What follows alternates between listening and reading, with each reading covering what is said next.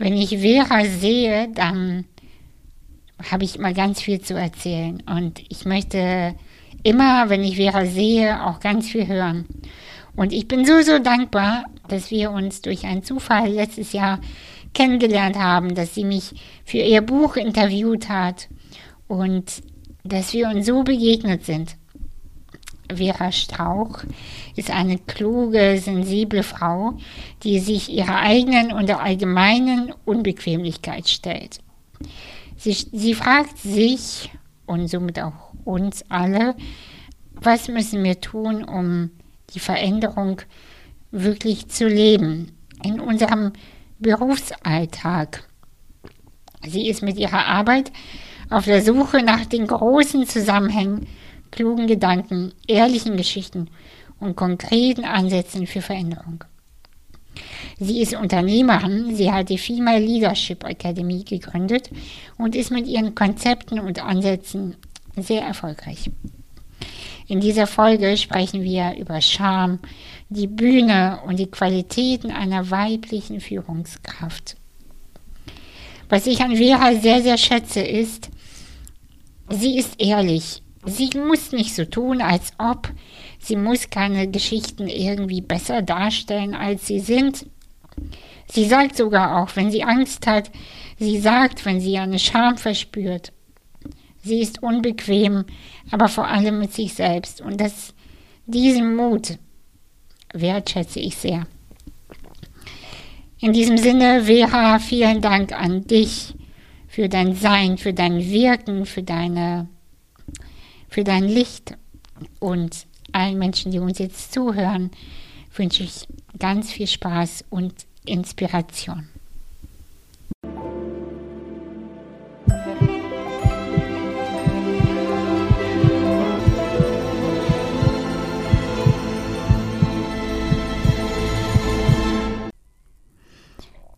Hey, es läuft. Ich freue mich so, dass du da bist. Danke, Hallo, für Vera. Die, danke für die Einladung. Ja, wie cool. Ich weiß so wenig über dich und gleichzeitig aber fühle ich eine große Verbundenheit mit dir. Und ähm, vor ein paar Jahren, da, ich weiß gar nicht, ich glaube vor sieben Jahren ungefähr, als ich in der Krise war sozusagen, ähm, wurde mir dein Podcast damals schon empfohlen. Ja. Ja wusste ich gar nicht. Mhm. Habe ich schon äh, reingehört damals, aber da war ich so in der Krise. Das mhm. hat nicht resoniert, aber jetzt schon. Ja, schön. ja, magst du dich ein bisschen vorstellen? Erstmal, wer bist du? Ich finde diese Frage ziemlich immer ziemlich herausfordernd. Und nervig, ganz ehrlich. Ich, Aber weiß. ich verstehe sie. Also ich verstehe, warum es sie gibt. Mhm. Und ich mag das ja auch gerne, wenn Menschen sich kurz vorstellen und ich so ein bisschen Einordnung habe. Insofern ich ähm, bin vor allem Gründerin, würde ich sagen. Also ich mache ein, habe ein, ein kleines Unternehmen. Mit ganz tollen Menschen mache ich das zusammen und wir, die Female Leadership Academy, und wir machen vor allem digitale Weiterbildung für Frauen in Führungspositionen. Ich sage mal lieber Führungspersönlichkeiten, also Menschen so auf dem Weg dahin, mit äh, Verantwortung und Macht umzugehen, zu gestalten. Das kann ich natürlich so mit Personalverantwortung tun, das tun aber ganz viele auch auf ganz anderen Wegen. Und mit diesen Menschen zusammenzuarbeiten, ist eine große Freude.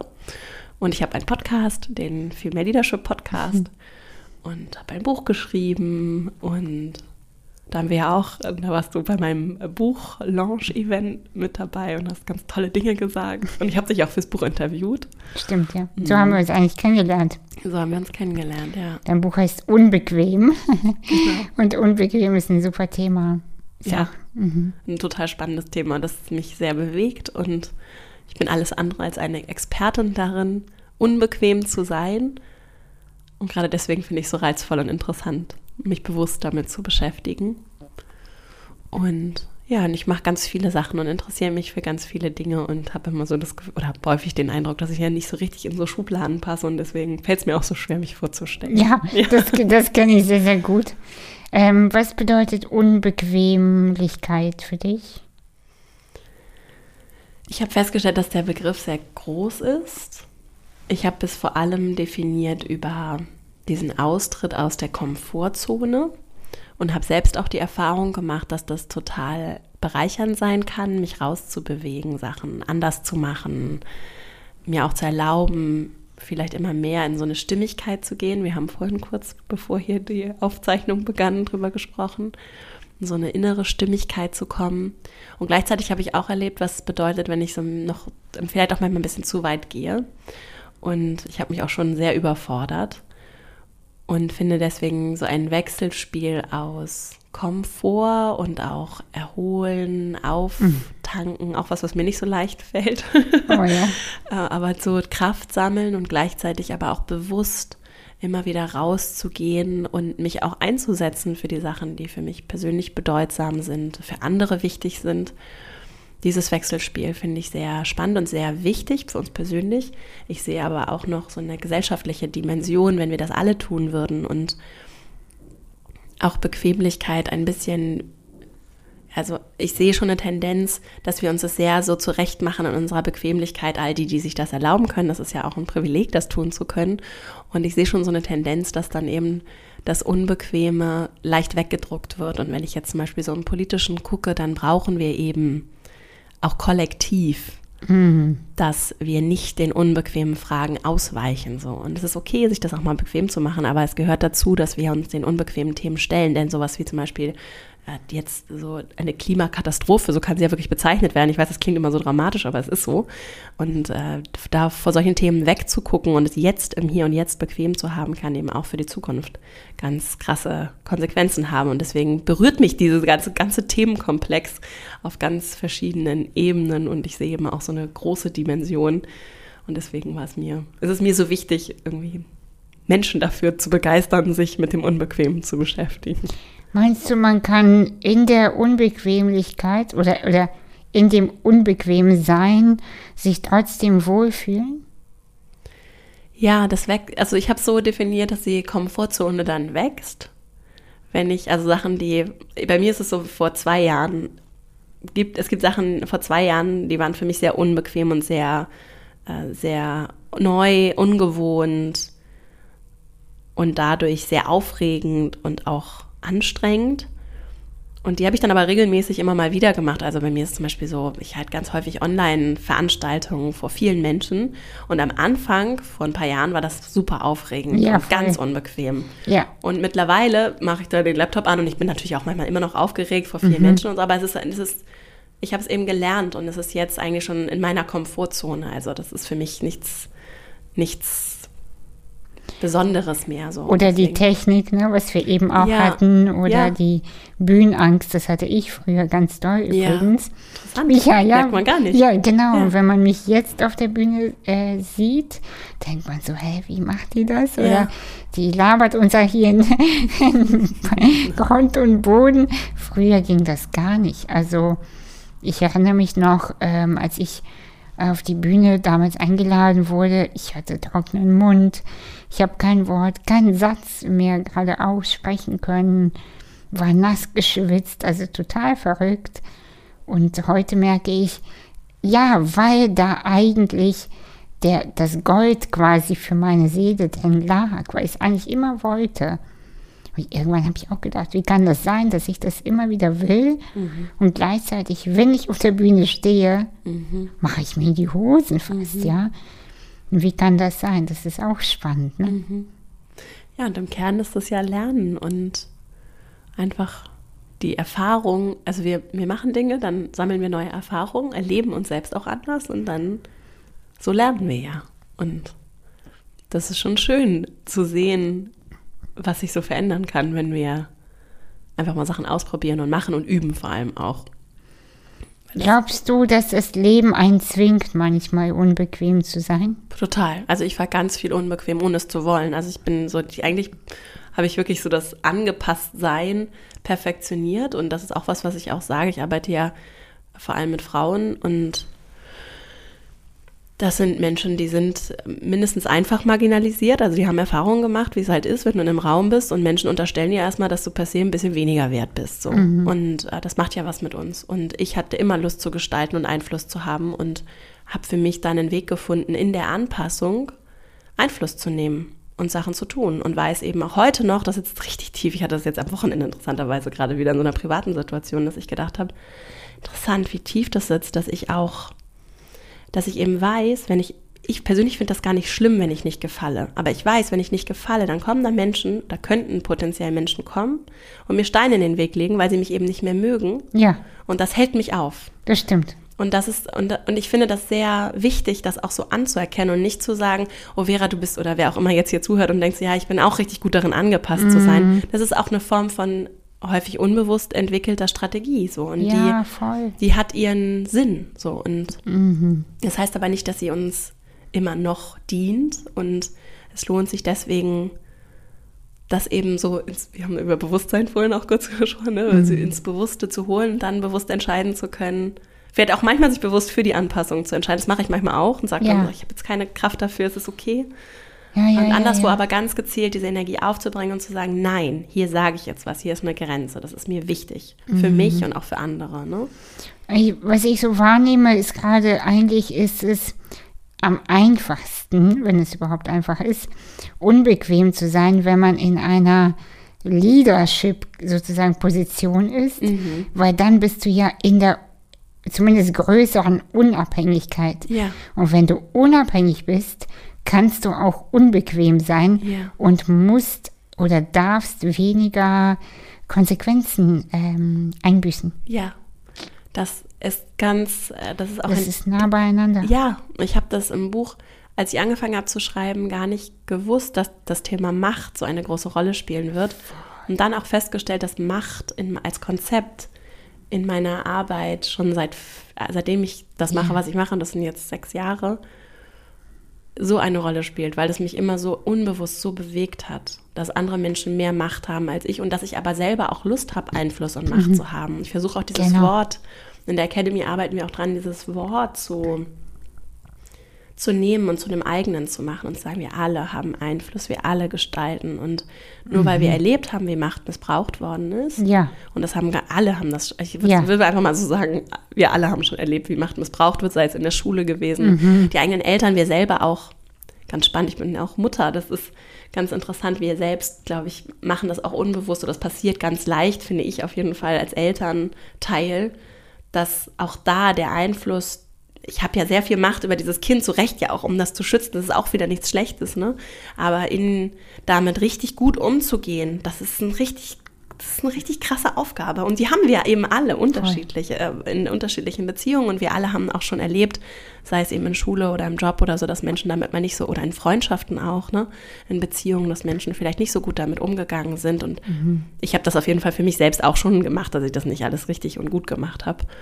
Und das heißt aber nicht, dass es deswegen schlecht ist, sondern dass es einfach wertvoll ist, sich damit bewusst zu beschäftigen und auch, ich sehe auch große Kraft darin, die eigenen Werte zu kennen, in diese Stimmigkeit, mit der du ja arbeitest, so nehme ich es wahr, auf jeden mhm. Fall zu mhm. kommen.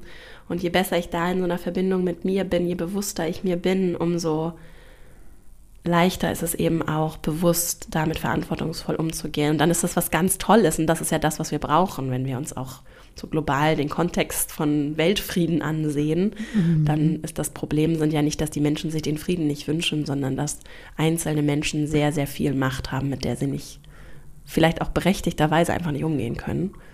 Und dass wir für uns vielleicht auch, auch noch eine Dimension, die ich spannend finde, aus der Organisationsentwicklung kommt, was braucht es denn für Strukturen und Systeme, damit Menschen damit gut umgehen können und bürden wir nicht einzelnen Menschen sehr, sehr viel auch auf. So, und das ist natürlich auch spannend, wenn wir auf Leadership gucken. Aber ja, Macht spielt eine große Rolle und, äh, und es ist sehr viel leichter unbequem zu sein, wenn ich mehr Macht und Einfluss habe. Zum Beispiel, weil genau. ich eben in einem Job bin, in dem es okay ist, wenn ich mir hier ein Meeting mache, was ich will, weil ich da irgendwie die Chefin bin. Genau. Während als Praktikantin das nochmal ganz anders aussieht. Ja, ja, ja, genau. Mhm. Und weil ich, weißt du, das erlebe ich nämlich bei mir selbst gerade. Also, wenn ich das so zuhöre, reflektiere ich ja durchgehend äh, mit mir selbst und wie es halt so ist. Ne? dann ist man abends todmüde, aber man hat viel gelernt. du kennst das. Ähm, und habe dann so gemerkt, ja, als es mir nicht so gut ging zum Beispiel, und aber unbequem äh, sein und das Gefühl auszuhalten, ich sage jetzt etwas und bin damit vielleicht oder höchstwahrscheinlich alleine, mhm. braucht auch Kapazität. Ja. Und Kapazität zu schaffen, innerlich, und das ist wieder mein Thema, mhm. das braucht innere Heilung. Ja. Das heißt, wenn du heilst, hast du mehr Kapazität für unbequem sein. Mhm. Das ist so ein Zusammenspiel, weißt mhm. du? Das heißt, ich werde stabiler, meine Wurzeln werden stärker und dann traue ich mich auch zu sagen, nee, das mhm. stimme ich dir nicht zu. Mhm. Aber wenn sowieso alles schon wackelig ist und das Leben fühlt sich für mich an wie auf, auf einer ähm, seidenen Faden oder äh, wie sagt man das? Ja, ja. sagt man, ne? Also das ist ja. alles wackelt so. Alles wackelt. alles wackelt. Und äh, dann äh, zu sagen, ja, seid doch mal unbequem, ähm, das ist nicht immer möglich. Nee. Es braucht innere Weite und äh, die zu kreieren. Ne?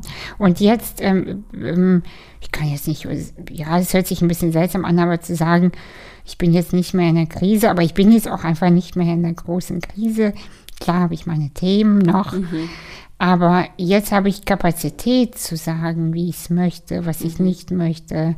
Und merke, ich habe so ein Standing mhm. ähm, im Außen inzwischen auch, aber auch im Innen, weißt du. Mhm. Und das ist mir schon fast egal, also was die anderen da, ob die mich jetzt gut finden oder nicht, weil ich weiß ja, was ich kann. Mhm. Aber das war ein Weg. Ja. Das war ein. Ja. Ne? Ja, und ich finde das Wort, ich finde das Bild sehr schön, in diese innere Weite zu kommen. Mhm. Weil dann kannst du auch die anderen halten, wenn sie, wenn sie unsicher sind oder ja. noch bequem sind, dann kannst du das besser mittragen. Aber dafür brauchst du eine eigene Kapazität. Ja.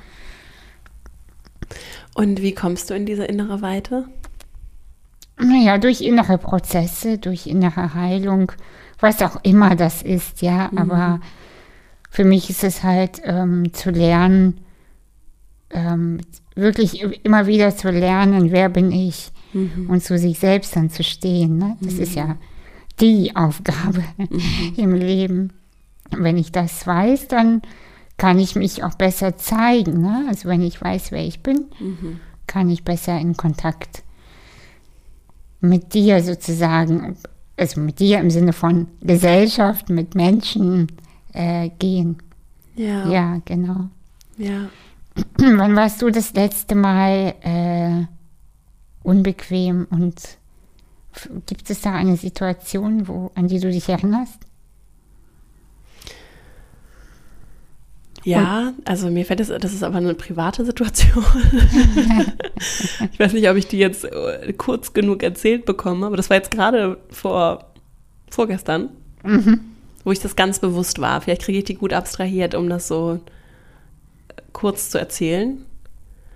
Es war, ich war auf einer Geburtstagsfeier von sehr, zwei sehr guten, drei sehr guten Freundinnen. Das war so eine. Mixfeier mhm. und dann waren wir, die hatten dann so einen Teil von der Bar gemietet und wir waren dann da und äh, zusammen mit ganz vielen Freunden haben gefeiert und es war eine ganz tolle Energie. Und ich bin sehr, ich, ich, ich bin sehr, ich fühle sehr Energie. Mhm. Und dann äh, sind, ähm, ist jemand, ich kenne die ganz flüchtig und die ist dann dazugekommen und hat dann auch noch ganz viele Freunde mitgebracht, so dass so die kurze Geschichte. Die war auch zufällig in dieser Bar, aber die gehörte gar nicht zu dieser Gruppe. Mhm. Und ähm, ich habe dann gespürt, wie sich die Energie verändert hat und ah. eben Menschen dazugekommen sind, die zum Beispiel da jetzt in dem Moment gar nicht dazu.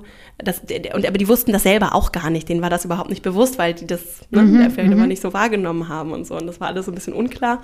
Und da habe ich mich ganz bewusst entschieden, eben so unbequem zu sein und das anzusprechen wo ich sonst vielleicht eher gesagt hätte, ja, okay, ist jetzt so, jetzt sind die eben hier, aber es hat sich eben so die Energie in der Gruppe komplett verändert und es war irgendwie, mhm, es lag auch mhm. an mir, das einfach zu lösen, ne? weil die anderen Geburtstag gefeiert haben und dann habe ich da so Leute angeschleppt, so mal überspitzt ah, gesagt. Mhm, mhm, und das, ähm, so die, und dann habe ich das so angesprochen und schon auch riskiert, dass natürlich die Person, die dann dazugekommen ist, das auch ein bisschen komisch fand, dass ich sie jetzt so halb wieder weggeschickt habe. So. Mhm. Und das war aber jetzt ist wirklich das, was mir jetzt so spontan eingefallen ja, ist. Ja, aber das, das war für mich sehr heikel, weil ich sehr, ich bin sehr sensibel mit mhm. Menschen. Ich bin, ich spüre dann auch sehr die Energie und habe auch gedacht, okay, ich würde das wahrscheinlich auch jetzt schade finden, wenn jemand mir das jetzt sagen würde, so mich ein bisschen ne, sagen würde, so ja, wir feiern hier gerade Geburtstag und du bist nicht eingeladen, so, ne? Das ist ja so ein bisschen die Botschaft vielleicht. Mhm. Und da habe ich aber gemerkt, bei mir hilft es sehr, mich zu verbinden mit dem, was für mich wirklich wichtig ist und dem Moment mir sind meine Freunde sehr, sehr wichtig, Freundinnen so. Mhm. Und in dem Fall habe ich dann ganz bewusst eben für diese, mich für diese Energie entschieden und dafür mich darum auch so ein bisschen Hüterin dieses Momentes zu sein ja. und das nicht anderen zu übergeben, sondern dann eben kurz in diesen Schmerz zu gehen und das anzusprechen. Und das ist dann ja häufig und in dem Fall auch, das ist dann ja gar kein Problem. Die Menschen sagen, ja klar, okay, wir gehen wieder, so kein Problem. Ne? Mhm. Und es war nur so eine Kleinigkeit und für mich aber was, was sehr, wo ich gemerkt habe, dass es für mich sehr heikel war, weil ich eben sehr ähm, ja, sehr, sehr sensibel auch bin und mir das sehr wichtig ist, dass es Menschen gut geht und ich vielleicht auch manchmal mir ein bisschen zu sehr Gedanken darüber mache, was andere jetzt gerade denken und wie die sich fühlen. Und ich bin ja nicht verantwortlich für die Gefühle anderer Menschen, mhm. so, äh, sondern für meine Handlungen und die Konsequenzen und das übernehme ich auch gerne. Und das war so ein Moment. Mhm, ja, das kann ich aber sehr gut nachvollziehen. Und das war jetzt zwar eine private Situation, aber die ist, das ist ja völlig egal, weil Weißt du, ich, ich trenne ja sowieso so ungern zwischen mhm. beruflich und privat, weil ich weiß, dass ähm, du anders ja mit äh, anders arbeitest und ich arbeite ja überwiegend oder eigentlich nur mit quasi Privatpersonen. Ja. Was bedeutet das? Wir sind immer Privatpersonen, ja. ja? Und deshalb ist deine Situation jetzt aus dem privaten Bereich, aber im Grunde genommen ist es ja aus dem Leben und das hätte genauso in einem Meeting passieren können. Da wäre es wahrscheinlich noch schwieriger gewesen. Ja, wobei interessanterweise ist bei mir so, dass ich beruflich schon nochmal anders abgegrenzt bin. Ah ja. Ich weiß gar nicht, ob das so. Also ich glaube, das ist ein guter Effekt. So. Ist ein guter Effekt, ja. ja. Aber, oder vielleicht zeigt es aber auch einfach nur, dass ich privat manchmal sehr entgrenzt bin. mhm. Und ich finde, ich sehe das auch, dass ich nicht, ähm, ich trenne auch nicht. Es ist halt ein Leben, es ist eine Zeit. Ja, ja, ja. Ich habe nur immer, wenn ich über öffentlich über Sachen spreche, dann merk, bin ich schon sehr vorsichtig, weil es dann ja um andere Menschen gibt, die sich hier auch vielleicht wiedergeht, die sich dann vielleicht auch wiederfinden. Und das ist so die ah, Kontextualisierung. Ja. Deswegen habe ich kurz überlegt, erzähle ich es jetzt und wie erzähle ich das? Einfach gar nicht, weil ich für mich ganz offen über Dinge spreche mhm. und ja auch sehr persönlich rede und dann nur beim Privaten so ein bisschen ein Auge drauf habe, damit niemand sich irgendwie. Also, weil ich, die Menschen, über die ich jetzt gerade spreche, die habe ich ja nicht gefragt, ob es okay ist, wenn ich jetzt hier Ach erzähle so, ja, ja, ja. Weißt du, das war so meinst, meinst du, deine Freunde hören deine Sachen noch? Ich nee, die hören das nicht. Ich, glaub, nee, meine, ich glaube, meine, Nein, auf gar ich glaube, meine hören leider auch nichts mehr von mir. Manchmal, als ich angefangen habe mit meiner Arbeit, habe ich mich noch so gefreut, wenn meine Freundinnen mal gesagt haben, ja, ich habe den Podcast gehört oder ich habe ich hab dies und das gesehen. Jetzt gucken die nur, wenn ich im Fernsehen bin, dann schalten, ja. die, dann schalten die noch ein. Ja. Aber ansonsten glaube ich gar nichts mehr. Ja, ja das stimmt. Nur wenn ich spannende Gäste habe, dann hören die mal rein. Ja, ja, genau, genau. So ist das. So ist das. Mhm. Das kenne ich, ja. Ja. Das sind die Nachteile vom, äh, vom Erfolg dann, dann. Vom vielen Senden, glaube ja, ich. Sen ja, oder das, genau, das sind so, ey, nicht noch mehr. Also, noch mehr, genau. Ja. Jetzt äh, einmal zurück zum, zum Unbequemsein ähm, oder beziehungsweise ein Switch zum Thema Scham. Darüber haben wir ja mhm. vorhin auch gesprochen, ähm, wie Scham uns auch im Alltag mhm. dominiert und mhm. auch, und, und das muss ich sagen, ist auch einer meiner Themen. Äh, ich erzähle dir mal kurz eine Situation, ja. die habe ich öffentlich noch nie erzählt und äh, die ist eigentlich unfassbar unangenehm. Mhm. Ha, siehst du, Scham, jetzt, jetzt, kommt, die, jetzt kommt die Scham. Ich habe mich früher so geschämt, äh, behindert zu sein, beziehungsweise aus dem Milieu der behinderten Menschen zu kommen weil ich ja auf der Sonderschule war und so weiter. Mhm. Und irgendwann habe ich mich so einigermaßen rausgearbeitet. Und dann hatte ich aber einen Knall. Und zwar bin ich nicht in Fahrstühle gestiegen, wenn da andere Rollstuhlfahrer waren. Mhm. Weil ich mich dafür geschämt habe und dachte, wenn wir zusammen aussteigen, dann könnte irgendjemand denken, wir gehören da zusammen. Mhm. Total bescheuert ist jetzt überhaupt keine Realität mehr. Jetzt bin ich ja Mitte 30. Die Geschichte, die ich jetzt erzähle, ist, da war ich so 22, 23. Da war es mir unfassbar wichtig, was andere über mich denken mhm. und äh, wie ich rüberkomme und was ich anhabe und mhm. äh, mit wem ich gesehen werde und solche mhm. Sachen total bekloppt.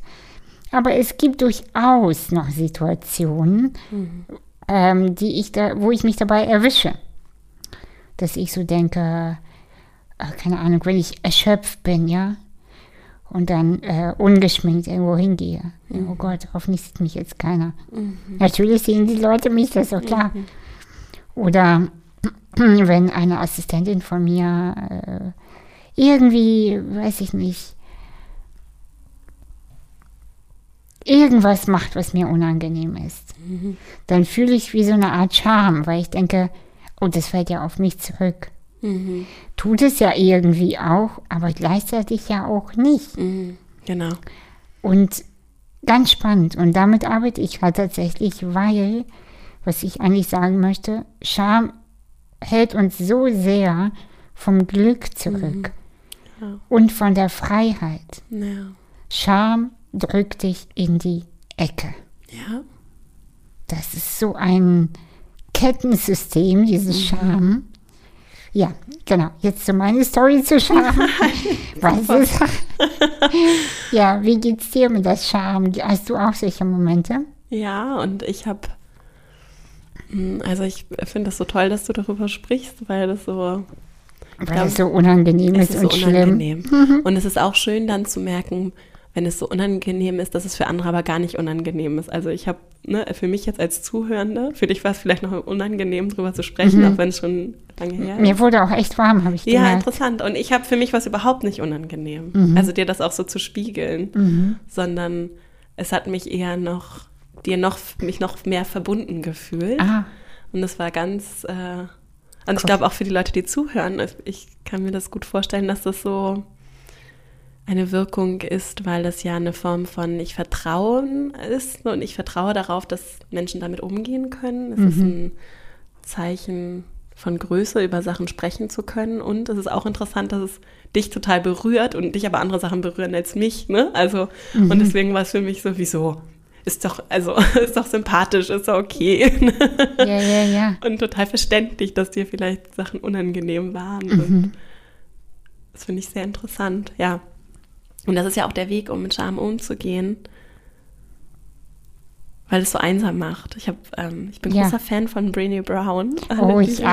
Ja, genau. klar. Und ähm, sie hat ja, also der viel geschrieben, ein Buch Verletzlichkeit macht stark. Mhm. Da geht es, glaube ich, sie hat sich ja viel mit Gefühlen und der Wirkung von Gefühlen beschäftigt und auch viel zur Führung gemacht. Das ist ganz Tolles.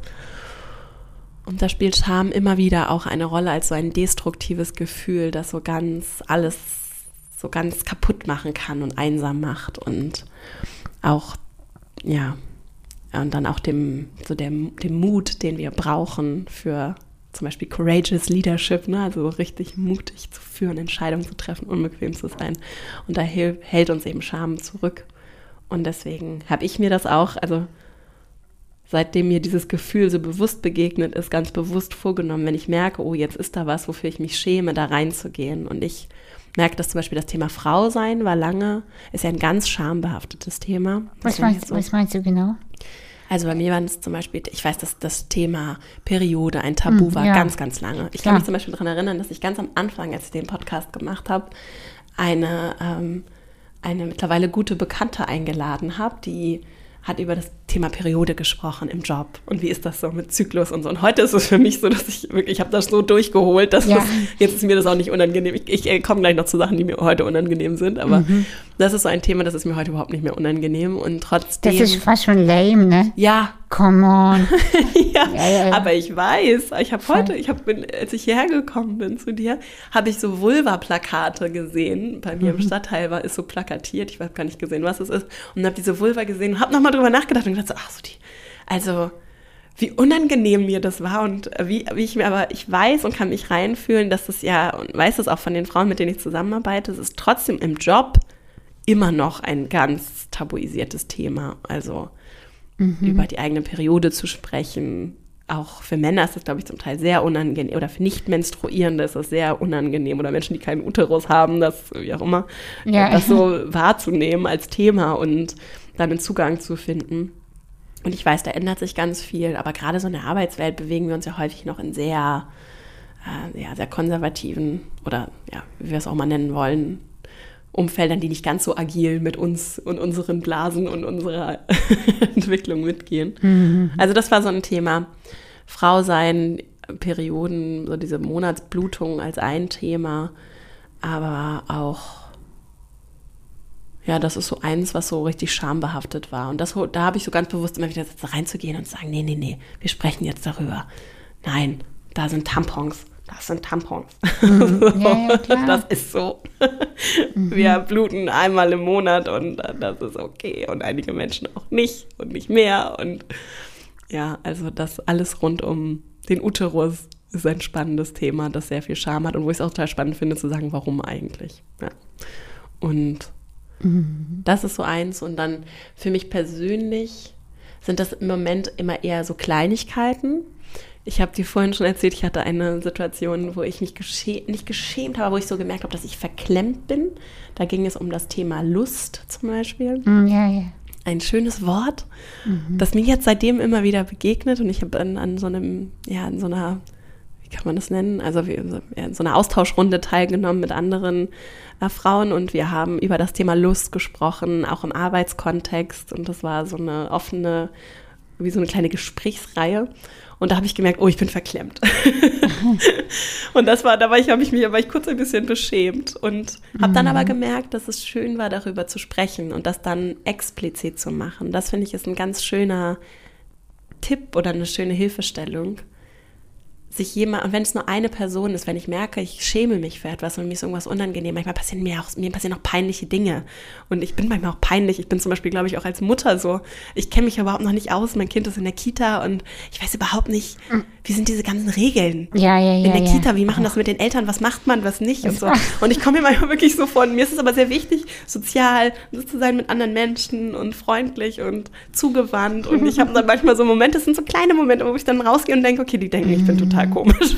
Aber weil, äh, du hast es, äh, du hast es äh, mit dem Muttersein, also das kann ich, kann ich mir richtig gut vorstellen. Also ich habe keine Kinder, aber ich kann das richtig fühlen, dass oh, das, das, das ist eine eigene Welt.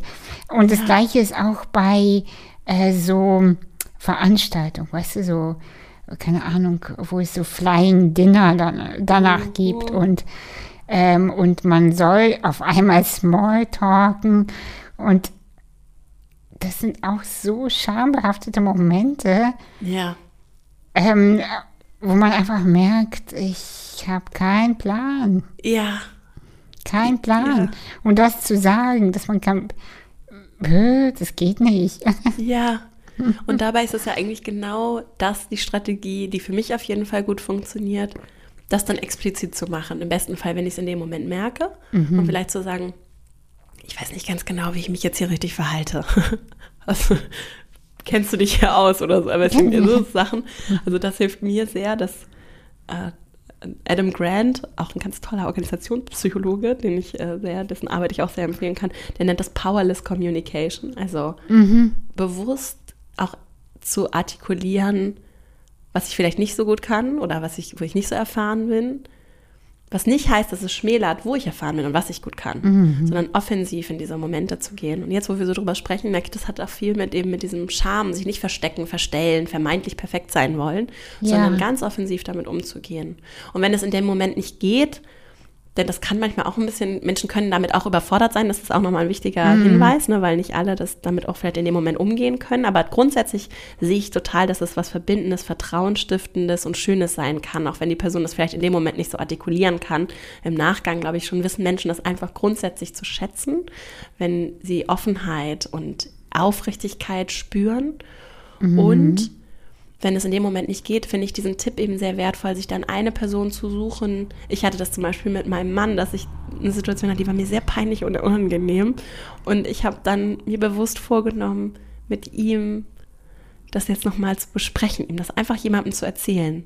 Vielleicht auch jemand, bei dem ich mich damit gut aufgehoben fühle, besonders, weil es dann leichter fällt. Ne? Und dann ist es vielleicht irgendwie eine gute Freundin, der ich eine kurze Nachricht schreibe oder die ich kurz anrufe, mhm. um einfach diese, dieses Einsame loszuwerden und jemanden, mit jemandem das zu teilen. Und dann im Zweifelsfall zu hören, was hast du denn? das ist überhaupt nicht schlimm, oder? Ne? Ja, ja, die anderen sagen ja immer, das ist doch. Ja, genau. Stehen ja eher daneben und sagen, hä, was ist denn jetzt? Ja. genau dein Problem. Ja, genau. Und zum Thema vorher artikulieren, ja, stimme ich dir zu. In nur eine Situation fällt mir ein, wo ich da nicht zustimmen würde. Mhm. Und zwar ähm, habe ich mal, weil ich ja eben eine Bühnenangst hatte, mhm. habe ich ein ähm, Coaching dazu gemacht. Äh, drei Monate lang vor meinem TEDx-Talk. Mhm. Intensivcoaching. Das war sehr intensiv. Mhm. Also eher innere Arbeit vorher. Ne? Also mhm. das war weil das hat ja immer alles mit innerer Arbeit zu tun. Und da hatte sie gesagt, äh, ähm, äh, mein Coach damals, Anna Mombaheers, sie hat zu mir gesagt, äh, weißt du, wenn du auf die Bühne gehst, ist es nur nicht so gut, wenn du einen Talk anfängst mit, Entschuldigung, ich bin ein bisschen aufgeregt und deshalb ist es vielleicht nicht gut, was ich jetzt sage. Mhm. Ja, weil dadurch ähm, wirfst du quasi schon die Energie der Unsicherheit rein mhm. und dann erwartet man von dir auch eine Minderleistung. Mhm. Und das fand ich ganz interessant. Mhm.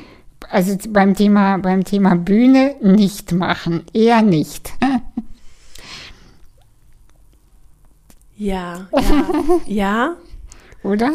Ich finde also ich glaube, die Dimension, wie das geframed wird, ist auch mhm interessant. Ich weiß nämlich, dass ich interessanterweise, ich weiß nicht mehr wo, aber es ging, glaube ich, um Brinny Brown, da ist sie wieder. Die hat einen TED-Talk gehalten, der sehr, sehr, sehr erfolgreich war. Genau, damit ist sie ja bekannt geworden. Mhm. Genau. Und da hat sie auch etwas über etwas geschrieben, was ihr sehr unangenehm war, äh, gesprochen. Und ich meine, dass ich dazu irgendwie eine Analyse, ich kriege das jetzt nicht mehr so ganz zusammen, aber da ging es auch darum, dass sie sehr äh, dass sie so auch sehr unsicher gesprochen hat und dass das so Teil des, dieser Bühnenerfahrung auch war und dass mhm. Menschen, für, sie hat es dann nicht explizit gemacht, aber es war ihr deutlich anzumerken. Und da ging es darum, wie kraftvoll das wiederum ist, weil es eben so menschelt, ne? Mhm. Und ähm, ich würde, ich würde, ich würde vor allem dieses Entschuldigung, also sich zu entschuldigen, das mhm. finde ich darauf achte ich zum Beispiel auch. Und da würde ich nämlich, da würde ich sagen, auf jeden Fall, dieses nicht entschuldigen. Ja, ja, Weil was ja. gibt es zu entschuldigen? Das ist dann auch wiederum, die Frage ist, ist das eine aufrichtige Entschuldigung? Weil mhm. ich versuche das, das klappt nicht immer, aber trotzdem, ich versuche mich wirklich nur zu entschuldigen, wenn es was zu entschuldigen gibt, weil mhm. ich zum Beispiel zu spät bin oder irgendwas mache, was ich wirklich doof finde, so. Aber mhm. wenn ich aufgeregt bin, ist es ja eigentlich nichts, nichts Schlimmes, sondern mhm. es ist was, was, ähm, was eine andere Energie gibt, als wenn ich sage, ja, danke fürs Verständnis zum Beispiel. Das versuche ich manchmal zu sagen, wenn ich irgendwie ah, ja, das ist auch mich gut. verspäte. Also nicht mhm. verspäte, sondern wenn ich auf E-Mails verspätet antworte. Aber da war halt keine Deadline, da war nichts vereinbart. Da muss ich mich auch nicht entschuldigen. Wenn jemand mir eine E-Mail schreibt, so, dann habe ich vielleicht den Anspruch, innerhalb von ein paar Tagen zu antworten. Aber mhm. da geht ja jemand auf mich zu und möchte etwas von mir und ich habe keine Verpflichtung, mich dann zurückzumelden, es sei denn, es war irgendwas vereinbart oder so. Und dann versuche ich mich nicht zu entschuldigen und auch aus so einem Entschuldigungspattern, das ich total in meiner Anpassung mir mhm. antrainiert habe. Immer Entschuldigung, immer kleiner machen, immer sagen, nee, nee, nee, ich, mm, mm, mm. Mhm. Da versuche ich rauszukommen. Ich finde das interessant. Ich muss da nochmal drüber nachdenken mit dem Aufgeregtsein und dem. Aber dieses, ich glaube, dieses Framing, sich bewusst zu sein, ich, also ich, ich schaffe immer den Rahmen mhm. und dafür auch Verantwortung zu übernehmen. Gerade auf der Bühne finde ich, ist es, weil das wie so ein Katalysator ja, ist. Ja, ja, total. Es ist sehr, finde ich, sehr wichtig, dieses Bewusstsein zu haben und zu sagen, will ich das so frame in dem Moment? Was ja. für eine Funktion erfüllt das? Genau, und genau. weil ich ja anders in die Führung gehe, da sind Menschen, die kommen, ich führe, ich halte den Raum. Genau. Wer sich mhm. mit dem Führen nicht so anfreunden kann, das kenne, erlebe ich häufig in meiner Arbeit. Ja. Ich halte den Raum und die Spannung und dafür Verantwortung zu nehmen und mich da nicht rausducken zu wollen. Mhm. Und ich mhm. glaube, das, das könnte was sein, wo dieser Satz genau das dann nämlich passiert und dann ist es sehr dann, genau, dann gibst du nämlich die Energie ans Publikum und sagst, oh, ich bin so aufgeregt und so, Ja, genau, genau. Ne? Und, die, und dann äh, gucken die nur noch an, oh, oh, die ist also auf, oh ja, stimmt, die ist aufgeregt. Oh, oh. Ja, ja. Also, und äh, wo ich das halt noch kenne, ist, ähm, ähm, ich hatte eine Situation, also zum Thema Frame, ne? Mhm. Ähm, da bin ich ausgegangen, äh, als ich noch viel ausgegangen bin. Das ist schon lange her. Gott, man wird älter. Und ähm, da war ich in einer Bar und der Barkeeper hat mich erkannt. Weil, weil ich war halt schon mal da und, und dann brachte er mir zu meinem Wein ein Strohhalm. Mhm. Und dann hat und er meinte das so voller Liebe und so ganz toller äh, Mensch irgendwie und sagte, ja, ich habe dran gedacht. Und ich war so bescheuert. Ich habe dann gesagt, äh, ja, es liegt an meinem Rollstuhl, man vergisst mich nicht. Mhm. Und dann passierte etwas ganz Wichtiges. Mhm. Und dann hat er mich angeguckt und hat gesagt, nee, ehrlich gesagt, weil du eine sehr auffällige Person bist. Mhm. Und das war so ein, wie so ein Blitzschlag, mhm. weil da habe ich etwas verstanden. Wenn ich als eine behinderte Frau permanent erwähne, ja, weil ich ja behindert bin, also ja, Sie, Sie wissen ja, ich bin im Rollstuhl, dann mache ich das ja so zum Thema, mhm. obwohl ich es ja gar nicht will. Mhm. Ja, also das machen ja auch einige Menschen, die dann permanent erzählen, dass man nicht nur über Behinderung sprechen sollte und sprechen permanent über Behinderung. Mhm. Weißt du, was ich meine? Und das, dieser Mann, ich wünsche mir wirklich, ihn irgendwann wiederzusehen. Und ich hoffe, dass er sich nochmal traut, mir den Strohhalm zu geben, mich bei ihm bedanken, weil das hat meine Arbeit verändert. Mhm. Das hat wirklich mein Denken, mein Fühlen, es, ich war wie erleuchtet in diesem Moment, weil ich dachte, jetzt verstehe ich alles. Mhm. Das war ganz toll. Und jetzt auf die Bühne übertragen oder auf andere Bereiche im Leben. Überleg dir vorher, mit welcher Energie verlässt du die Bühne und mit dieser Energie gehst du auf die Bühne. Mhm. Schön. Ja, bitte. so, was das muss ich mir aufschreiben. ja, und genauso mit Meetings, genauso mit, mit, äh, mit, mit allem. Mit welchem Gefühl werde ich das hier verlassen? Ja. Und dann Erdung und rein. Ja. So. Also danke an diesen tollen Barkeeper, der mein Leben verändert hat. Ja, schön. Wie so kleine Momente. Ja, wirklich ja. kleine Momente. Das ist ja. ganz toll. Weil, und darauf kommt es an, ne? Mhm. Dass man dann so, ich, mir gingen so viele Lichter, also es, wenn man das hätte sehen können, mhm. es wurde hell um mich. Mhm. Und ich dachte, ey, das stimmt. Ich sag das, weil ich unsicher bin. Ja. Ich sag das, weil ich Angst habe, als nur behinderte Frau wahrgenommen zu werden. Ja. Das ist gar nicht die Wahrheit. Ja. Boah. ja. Gut, ne? Ja. ja, so viel zum Thema Scham und ach, der Mut und ja. Ja, und die Angst, ne? Die dann. Mhm, die Angst. Eine gute Freundin von mir hat, also einem, hat das, ich weiß gar nicht, wie genau sie das formuliert hat, aber sie hat gesagt, so Angst ist, also Angst ist ein schlechter Ratgeber. Und eigentlich bei jeder Entscheidung und da Momenten, wo ich auch vielleicht so in der Retrospektive sage, was, ne, was, so geht mir das jetzt so, wenn ich manchmal denke, so, warum, warum hast du dich so verhalten oder was war da los? Und dann, wenn ich das dann so analysiere, was ich dann mache im Nachgang häufig so, ne, das nicht wegdrücken, sondern nochmal reingehen und auch gut mit mir zu sein und mich nicht zu verurteilen dafür, dass ich vielleicht Sachen mal nicht so gelöst habe, wie ich es eigentlich gerne gemacht hätte. Und dann immer wieder diesen, dieses so im Blick zu behalten, wer war da gerade im Fahrersitz, ne? War es die mhm. Angst? Oder war es eigentlich das, was ich, bei mir ist es dann Liebe, ich weiß, es ist auch ein Wort, das fällt vielen schwer, dann einen Zugang zu finden. Man kann nicht, lässt sich auch gut ersetzen durch sowas wie Wärme oder eben gute Energie mhm. oder ja, ja, ja. Ja, also was auch immer das, so der gute Begriff ist, so Wertschätzung, Wohlwollen, so das sind so Begriffe, die für andere vielleicht ein bisschen leichter zugänglich sind. Und bei mir ist es eben Liebe und ich will Dinge aus der Liebe heraus tun, so für mich und aber auch vor allem eben auch in Interaktion mit anderen. Und ich merke eben immer, wenn die Angst der Antrieb ist, dann hat das eine ganz andere Energie, als wenn es eben von einem anderen Ort kommt. Und dann ja. ist es zum Beispiel auch leichter, über schambehaftete Sachen zu sprechen, wenn ich sage, ich teile das, weil ich gut mit mir sein möchte und mhm. weiß, es wird besser, wenn ich es jemandem erzähle.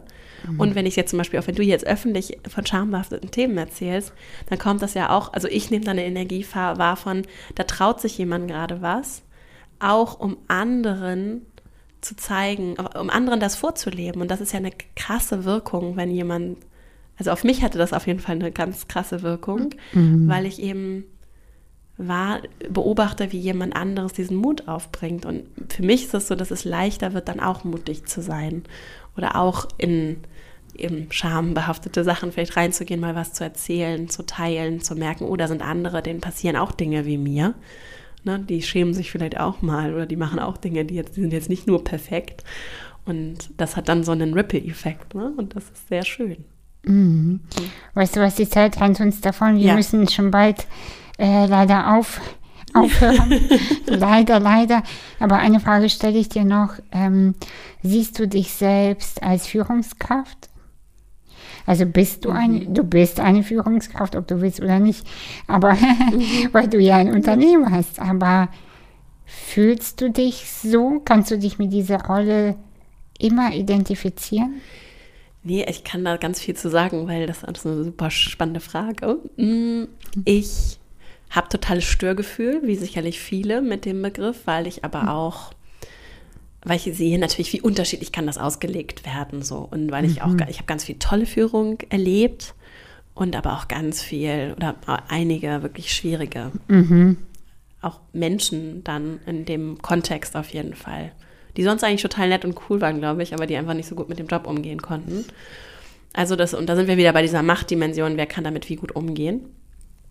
Und ich für mich persönlich beschäftige mich ja viel mit diesem Führungsthema und will ja auch Lust machen auf diesen Begriff. Ich will Lust mhm. darauf machen, dass Menschen sagen, ich mache das jetzt. Also wir wollen, weil wir sehen natürlich auch strukturell, ne, ich komme dann auch sehr von, häufig immer so von so einem rationalen Ding und ist natürlich strukturell, wir brauchen ganz veränderte einfach andere Menschen in machtvollen Positionen, andere Perspektiven. Da ist eben das Frausein eine Perspektive, die fehlt, aber viele andere Dimensionen sind auch unterrepräsentiert. Und es ist ganz wichtig, dass sie stattfindet, wo Entscheidungen stattfinden, weil wir haben auch zum Beispiel, ne, wenn wir uns so umbauten Raum angucken, wer, wer baut denn, wer entscheidet, wie, wie wird Infrastruktur gestaltet, physisch, digital. Das sind alles große Fragen und da braucht es eben Menschen an der Macht, in den Entscheidungen, die involviert, gefragt, beteiligt werden, die Dinge sehen, die andere vielleicht nicht sehen und wahrnehmen. Und das alles macht unsere Welt zu einem besseren Ort. Davon bin ich fest überzeugt. Und mein mhm. Beitrag ist eben, Frauen Lust auf Führung zu machen, damit die sagen, alles klar, ich mache den Job. Und ich mache den dann aber nicht so, wie das jetzt vermeintlich von mir als weißer Mann hier erwartet werden würde, sondern ich mache ihn auf meine Art und Weise. Und ich mhm. gehe auch der Frage nach, was ist denn meine Art und Weise? Mhm. Und dann ist es super cool und macht auch richtig Spaß. Und das ist das, auf was ich auch richtig Lust habe. Mhm. Worauf ich zum Beispiel ganz persönlich, und das weiß ich nach viel innerer Arbeit auch, keine Lust habe, ist, so Sachen durchzumanagen. Also ich bin keine, ich habe keine Lust auf Fremdführung und ich habe mittlerweile auch das Glück, in einem Team zu arbeiten, in dem Menschen arbeiten, die jetzt nicht von mir fremdgeführt werden wollen. Also die mhm. nicht bei jeder kleinen Sache anrufen und sagen, Vera, jetzt äh, sag mir bitte, wie ich das lösen soll, sondern mhm. wir stellen uns als Team die Frage, wie können wir wie, wie, was brauchen wir als Team für ein Umfeld, mhm. für Prozesse, für Kommunikation, für Team, Miteinander, Hygiene, so, ne? Was brauchen wir, damit wir alle uns selbst gut führen können? Und ich komme dann immer zurück zu diesem Ich mich selbst gut führen, damit wir alle, weil kompetent auch Entscheidungen treffen können. Was heißt denn Kompetenz? Was für Kompetenzen brauchen wir denn, um diese oder jene Dinge im Team zu tun. Und dann mhm. arbeiten wir mit einer ganz tollen Organisationsentwicklerin zusammen als Team und beschäftigen uns eben damit, wie wir immer mehr so kompetenzbasiert, selbstführend arbeiten können. Und mhm. das ist das, was ich auch sehe für die Zukunft. Das ist jetzt nichts, was in meiner Arbeit so explizit mit großen Organisationen eine Rolle spielt, immer nur sehr indirekt, weil das schon eine das ist schon ein krasser Weg, den muss man sehr wollen und mhm. Menschen müssen auch Lust darauf haben. Aber ich stelle natürlich schon strukturell auch, wenn es um Organisationsentwicklung geht, in Frage, inwieweit sind so starre Hierarchien der beste Weg, damit wir uns als Menschen organisieren. Und wenn ich weit in die Zukunft gucke und ich bin sehr so visionär, dann, ja. dann sehe ich, dass das ein riesiger Baustein ist, den wir haben, den wir noch gar nicht richtig nutzen. Dass der ganz viel persönliche Kompetenzen braucht. Ähm, wo wir, was dann auch im Hiring-Prozess für uns als Team zum Beispiel eine Rolle spielt. Ne? Also welchen, was müssen Menschen mitbringen, auch einfach an Leidenschaft und Lust und ne, um mhm.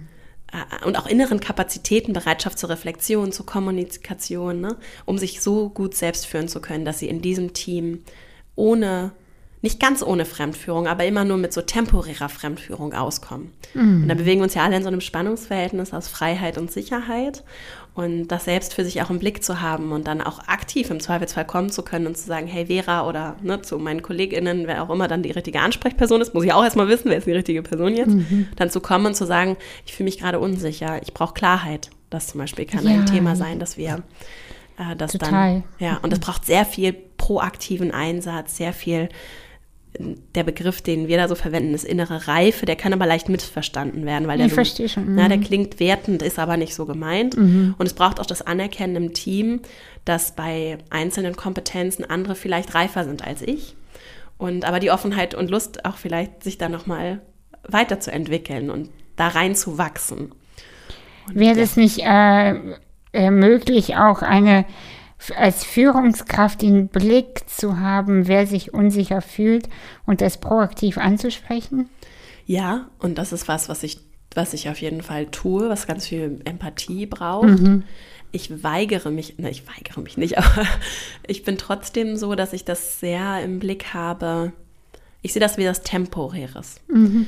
Es kann aber sehr disempowering tatsächlich auch sein, mit meinen englischen Worten. Also ja, es kann ja. Menschen auch viel nehmen, wenn sich immer jemand kümmert und immer kommt. Oh, das, ja, ja. Total. Weil das, und das ist auch was, was äh, so Muster, die ich durchaus beobachte, das gibt mir ja sehr viel. Ne? Wenn ich diejenige mhm. bin, die immer die Probleme löst und sagt, hey, ich kümmere mich drum, ich mache das. Wieder ein Machtding.